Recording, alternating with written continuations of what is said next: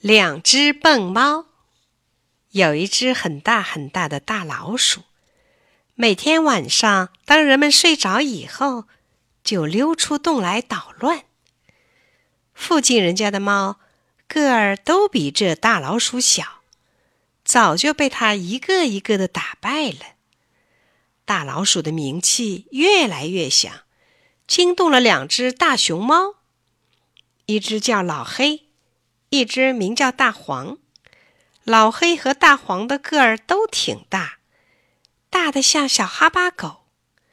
他俩虽是好朋友，但爱互相挑剔，经常拌嘴。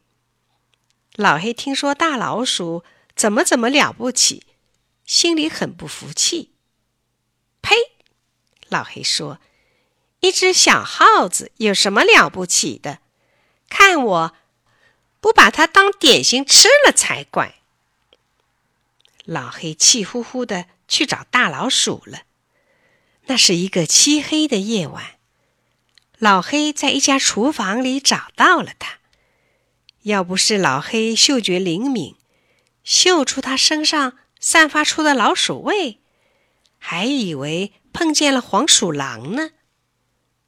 老黑大喝一声：“嘿！”他想喝一声，把大老鼠吓跑。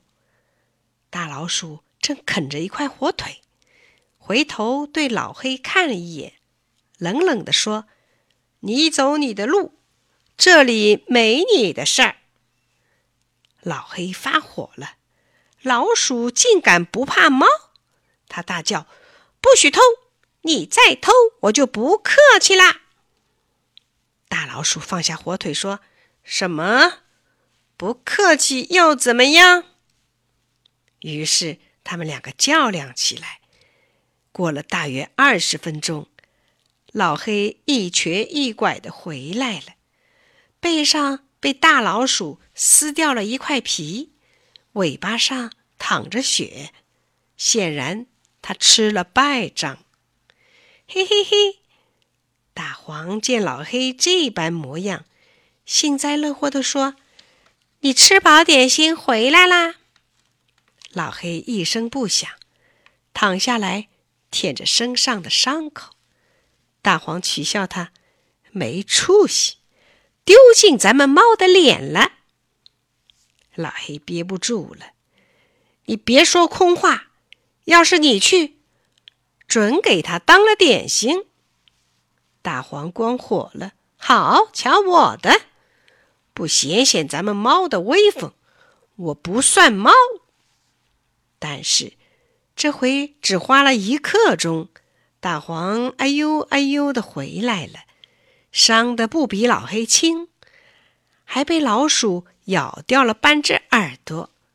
哈哈，老黑高兴的笑起来。你只送半只耳朵给他当点心吗？没办法。老黑和大黄只好在家里养伤，在养伤的日子里，他们想的很多，感到自己做错了事。大黄对老黑说：“嘿，你说伙计，这个仇咱们得联合起来报。”老黑点点头。几天以后，他们便一块儿去找大老鼠了，两个对付一个，没说的。大老鼠被咬死了，但是他们为什么不早就这样干呢？